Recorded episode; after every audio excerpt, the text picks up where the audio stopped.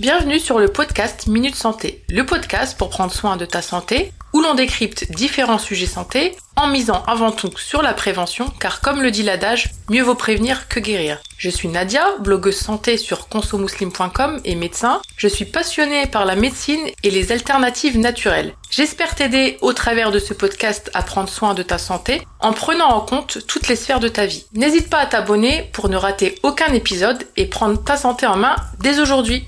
Aujourd'hui, je vous retrouve avec le témoignage de Souad sur son SOPK, syndrome des ovaires polykystiques. Cette série de témoignages vise à sensibiliser et partager des expériences authentiques de patients ou d'anciens patients en complément des épisodes décrivant différentes maladies. Si vous êtes atteinte de SOPK, écouter les paroles d'une personne qui a traversé ces épreuves pourrait vous aider. J'espère que ce nouveau témoignage vous sera utile. Avant de vous laisser avec l'échange que j'ai eu avec Souad, je vous invite à écouter ou réécouter les épisodes 41 et 42 qui traitent du SOPK. Je vous souhaite une bonne écoute. Bienvenue Souad sur le podcast Minute Santé. Je te remercie euh, d'avoir accepté de témoigner sur ton SOPK, donc euh, syndrome des ovaires polykystiques. Ben, merci à toi de me donner la parole. Je t'en prie. Alors, bah, pour commencer, est-ce que tu pourrais te présenter aux auditeurs et aux auditrices? Oui, alors moi, c'est Serad. Je vais avoir 37 euh, ans. Je suis maman de deux enfants. Je suis infirmière libérale. Voilà. Alors, du coup, juste pour rappel, voilà, des fois, le, diagnostic du SOPK, il peut être laborieux chez certaines femmes. Toi, justement, comment as-tu su que tu étais atteinte du SOPK C'était il y a combien de temps? Et euh, en gros, comment il s'est fait le diagnostic? Par quel professionnel de santé? Est-ce que tu peux nous en dire un peu plus sur tout ça? En fait, euh, du coup, quand je me suis mariée, j'ai eu des soucis d'infertilité. Et euh, du coup, euh, bah, j'ai commencé les examens avec mon médecin traitant. Donc, il nous mmh. donne ben, les examens à prise de sang et échographie. Donc, à l'échographie, c'était à une période de données, je m'en rappelle plus, c'était pas entre J3 et J5. Enfin bref, une période vraiment particulière. Et euh, du coup, quand on m'a fait ben, l'échographie, ça se voyait que ben, j'avais des ovaires polykystiques. Donc après, j'ai été suivie en centre PMA, mais en fait, c'était plus mon mari qui avait des soucis euh, vraiment que le, le syndrome d'ovaires polykystiques, en fait. Ok, donc c'est dans le cadre d'une infertilité que ça t'a amené à avoir des examens complémentaires et c'est là que l'imagerie a, a, révélé le, le SOPK. Et toi, quelle a été ta réaction du coup quand tu as su que tu avais euh, le SOPK mais en fait, euh, ça m'a permis de comprendre euh, pourquoi j'arrivais pas à perdre du poids, pourquoi j'étais toujours fatiguée, pourquoi ben, toutes les questions en fait liées aux symptômes que j'avais. D'accord. tu avais quand même des symptômes hormis l'infertilité. Ben, justement, c'était la question d'après parce que pareil, chaque femme atteinte du SOPK n'a pas forcément tous les symptômes ou les mêmes symptômes. C'est vraiment ah. très variable d'une personne à une autre, d'une femme à une autre. Donc toi, quels ont été tes principaux symptômes et quel impact ça a eu sur ta vie euh, quotidienne, donc soit professionnelle, personnelle, sociale, etc. Très fatiguée, beaucoup de fringales, euh, le yo-yo dans le poids, ben après euh, l'irritabilité et au niveau après c'est aussi mon caractère. C'est un caractère assez difficile, mais vraiment la fatigue la fatigue et la prise de poids.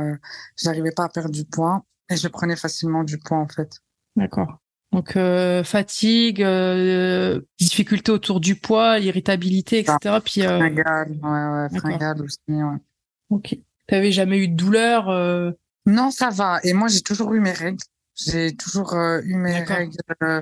Bon, après, des fois, les cycles, ils étaient pas réguliers, mais j'ai jamais dépassé genre deux mois. J'ai toujours eu entre, on va dire, entre 28 et 35 jours. C'est ça que le gynécologue me disait, vous, vous êtes pas vraiment, euh, mais euh, des fois, il y en a, ils ont une absence de règles. Moi, non, je les ai toujours eues. Et du coup, ça t'a pas forcément mis à le puce à l'oreille euh, tout de suite, quoi. C'est ça, voilà.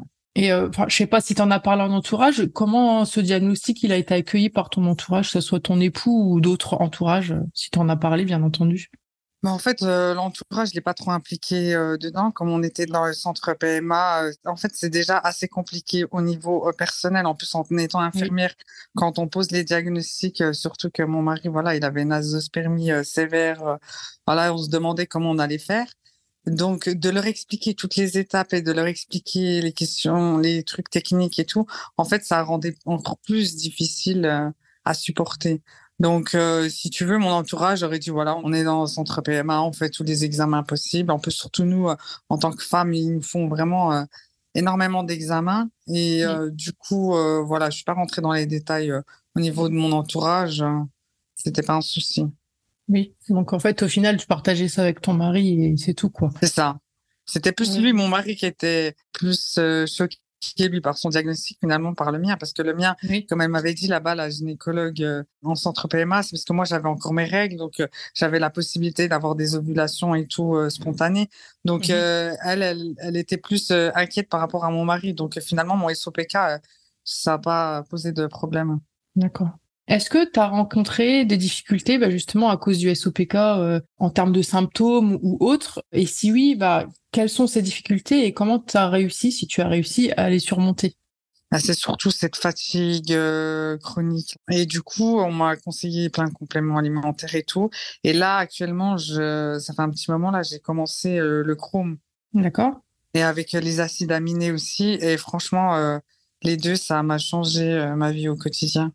J'ai plus cette fatigue, cette coup de barre et tout. Et j'ai moins de fringales.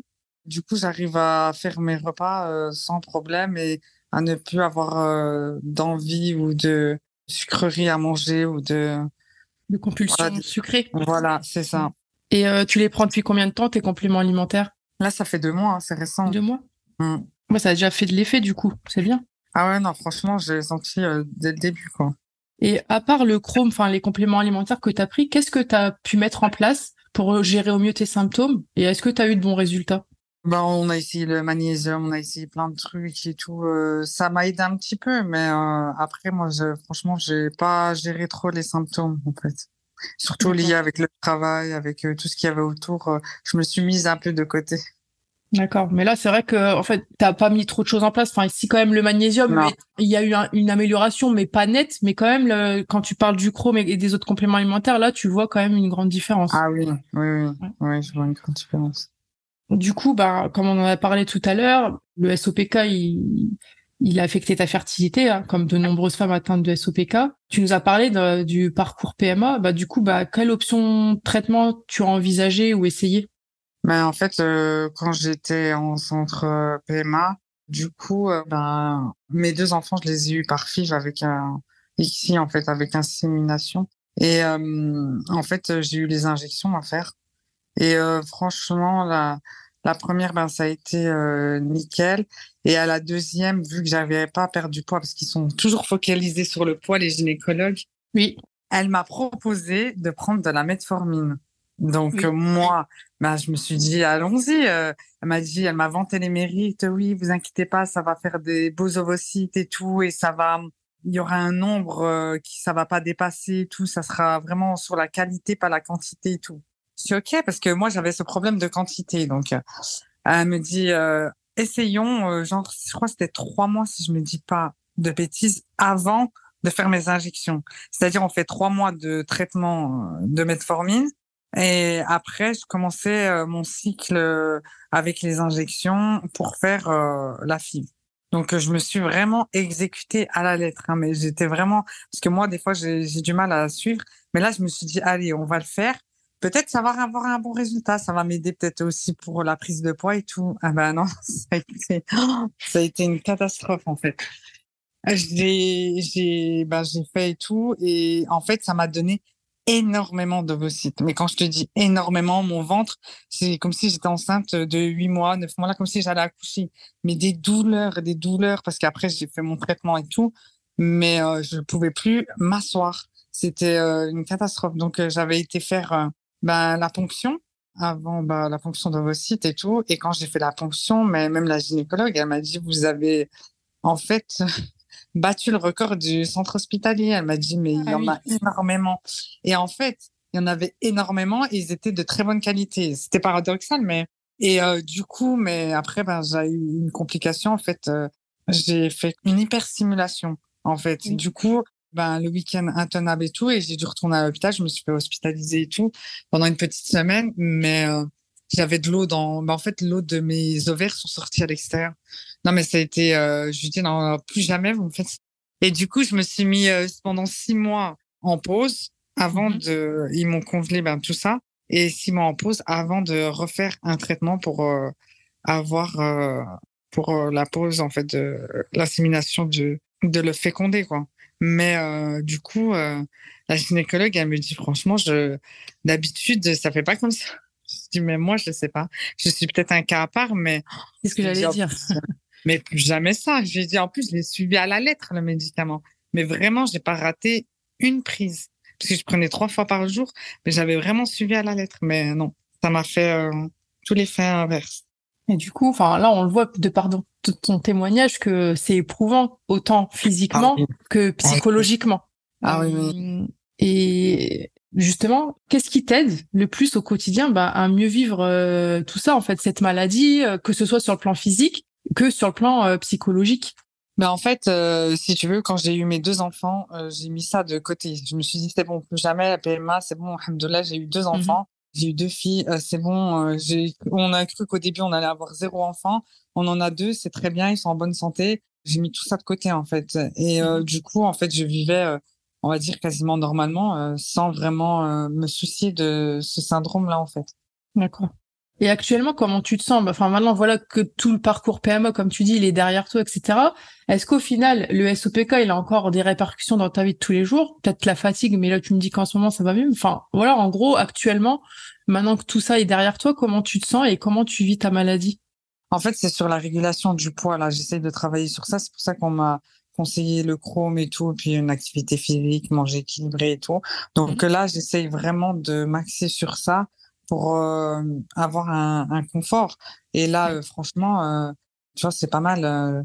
J'arrive à, à gérer avec le Chrome. Et moralement, tu te sens bien? Ah oui, franchement, là, oui. Du coup, enfin, il y a plein de femmes euh, qui vont écouter euh, ce podcast et qui sont atteintes aussi de SOPK. Elles n'ont pas forcément peut-être le même parcours que toi. Il y en a, elles sont en début de diagnostic. Il y en a, elles sont comme toi atteintes depuis, enfin, elles connaissent le diagnostic depuis longtemps.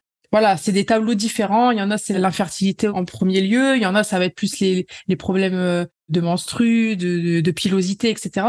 Qu'est-ce que toi, en tant que femme qui est atteinte de ce syndrome-là, tu conseillerais à ces femmes-là qu'elles soient SOPK enfin depuis longtemps ou qui viennent de l'apprendre bah, du coup, euh, de se prendre en charge au niveau euh, naturel avec des compléments parce que moi, bah, forcément, bah, j'avais utilisé metformine, mais c'était une catastrophe. Et euh, être conseillé par des professionnels, ne pas suivre ce qu'on voit sur les réseaux sociaux, les compléments qui vendent à des prix des fois exorbitants alors que c'est de l'arnaque. Vraiment, à se fier aux professionnels de santé, que ce soit naturaux ou euh, gynécologues, qui sont spécialisés dans, dans ce domaine-là. Après, euh, essayer de, de se prendre en charge et ne pas euh, se focaliser que sur le SOPK, en fait. Il faut vivre avec. Moi, en plus, j'ai un lupus depuis l'âge de 19 ans. Actuellement, j'ai 37 ans. Mais je vis avec, je le mets de côté et, et je suis ma vie comme si je n'étais pas atteinte, en fait. Et j'essaye de mettre en place des choses pour euh, justement améliorer ma qualité de vie.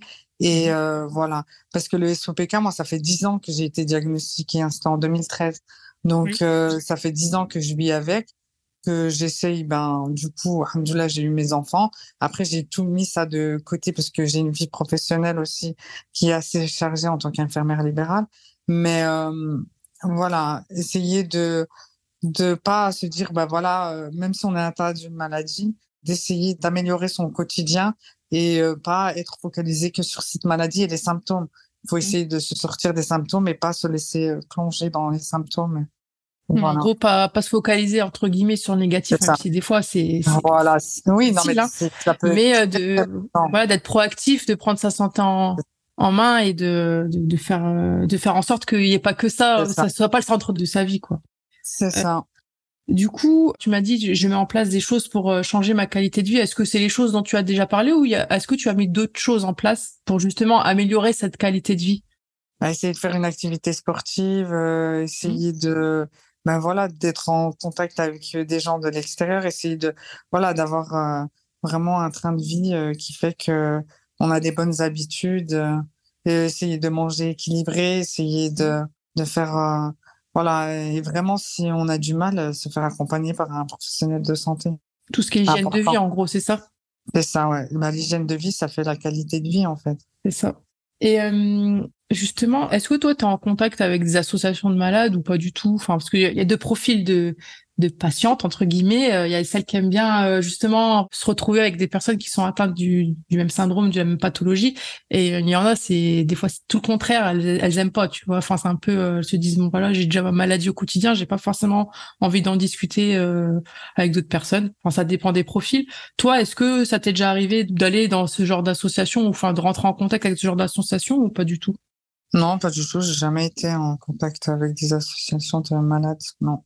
Ok du coup, par rapport à la, sensibilisation, parce qu'en plus, toi, tu es infirmière, qui concerne le SOPK, mais aussi la prise en charge, il y a encore des progrès à faire. Et toi, bah, personnellement, quel changement ou amélioration t'aimerais voir à l'avenir en ce qui concerne justement cette sensibilisation et la prise en charge du SOPK Mais en fait, le diagnostic, euh, il est assez euh, facile, on va dire entre guillemets, c'est pas compliqué avec une simple échographie, une prise de sang des hormones, on peut voir si la personne est atteinte du syndrome. Et euh, après, la prise en charge, eh ben, c'est euh, vraiment euh, que le gynécologue ou le médecin traitant, parce que moi, à la base, c'était mon médecin traitant. Mais c'est vrai que mon médecin traitant, à la base, elle a un DU en gynécologie, donc elle faisait tout ce qui est un peu les trucs spécialisés dans ça. Donc, elle avait déjà une base et elle était de très bons conseils. Et vraiment, si ben, le médecin ne se sent pas capable de, que ce soit le médecin généraliste d'accompagner euh, cette personne-là, il y a conseillerait ben, d'aller voir euh, ben, diététicienne, euh, naturo, ben, gynécologue aussi spécialisés dans l'infertilité et qui sont peut-être spécialisés dans certains cas d'infertilité parce que tous les gynécologues, certains ont des spécialités et ça permet d'avoir une meilleure prise en charge. Là, on vous êtes des fois un diagnostic et on se dit ben débrouille-toi avec quoi on te dit, oh, bah, des fois, ces médecins traitants, ils vont donner des médicaments parce que l'infertilité, si ça vient bah, du syndrome ovaire polykystique hein, et que l'homme n'a rien du tout, bah, on va lui donner des cachets ou des injections et voilà, et on n'explique pas forcément et, et les gens ne savent pas trop aussi euh, vers qui se tourner le centre PMA. Moi, après, j'avais les bases. Donc, euh, quand j'ai vu que mon mari, euh, voilà, parce que c'était mon médecin traitant qui nous avait donné les premiers examens et quand j'ai vu les résultats, directement, j'ai été au centre, j'ai pris un rendez-vous parce que des fois, ça met énormément de temps. Donc, euh, après, quand on n'a pas les bases, on est forcément perdu et ça prend mmh. énormément de temps. Si on n'est pas accompagné, c'est, ça prend beaucoup, beaucoup de temps. Et voilà, pour améliorer la prise en charge, ouais.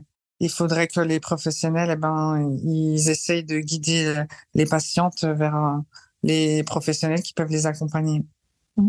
Du coup, en, gros, pour résumer, une meilleure, déjà, premièrement, une meilleure éducation thérapeutique sur la pathologie en elle-même, une meilleure information, et puis un meilleur accompagnement en, peut-être en présentant mieux l'éventail de, de professionnels de santé chez qui aller. Et puis même, moi, j'avais envie d'extrapoler en, ce serait bien que certaines consultations soient remboursées. Enfin, mais ça, c'est le problème de tout ce qui va être un peu naturopathie, etc.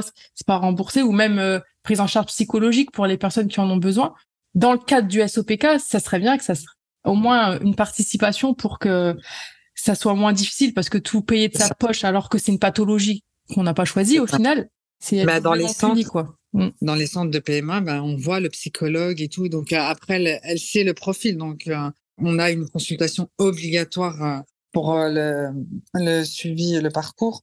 Et après, on peut demander à être vu par cette psychologue du centre PMA qui est spécialisé dans ça. Donc euh, voilà, c'est il faut rentrer dans le centre PMA et après ça. avoir les rendez-vous. Donc, euh, donc euh, une dame, ouais, une dame SOPK qui est célibataire et qui n'est pas dans un parcours, enfin de désir de grossesse, elle n'a pas cette proposition d'office. Du coup, c'est, je pensais plus à ces profils-là où ça peut être très mmh. difficile aussi. Donc, ça. Bah, je te remercie pour ton témoignage sur le SOPK et qui, j'en suis sûre, bah, va en aider plus d'une. Avant de nous quitter, c'est la tradition sur le podcast. Je te laisse le mot de la fin. Ben, je souhaite à toutes ces femmes euh, qui sont atteintes d'être euh, suivies, d'être bien suivies et de bien vivre euh, leur maladie. Mais vraiment, le conseil que j'ai à donner, c'est avoir une meilleure qualité de vie. Ça aide au quotidien et ne pas faire de cette maladie le centre de notre quotidien. Et ça, après, le vivront un peu mieux. Voilà. J'espère que cet épisode vous aura été utile. Si c'est le cas, n'hésitez pas à le partager autour de vous. Pour soutenir le podcast et aider à le faire connaître, n'hésitez pas à partager, à vous abonner, à le noter et à laisser un commentaire, ça me fera plaisir de vous lire. Je vous dis à dans deux semaines pour un prochain épisode et d'ici là, prenez soin de vous et de votre santé.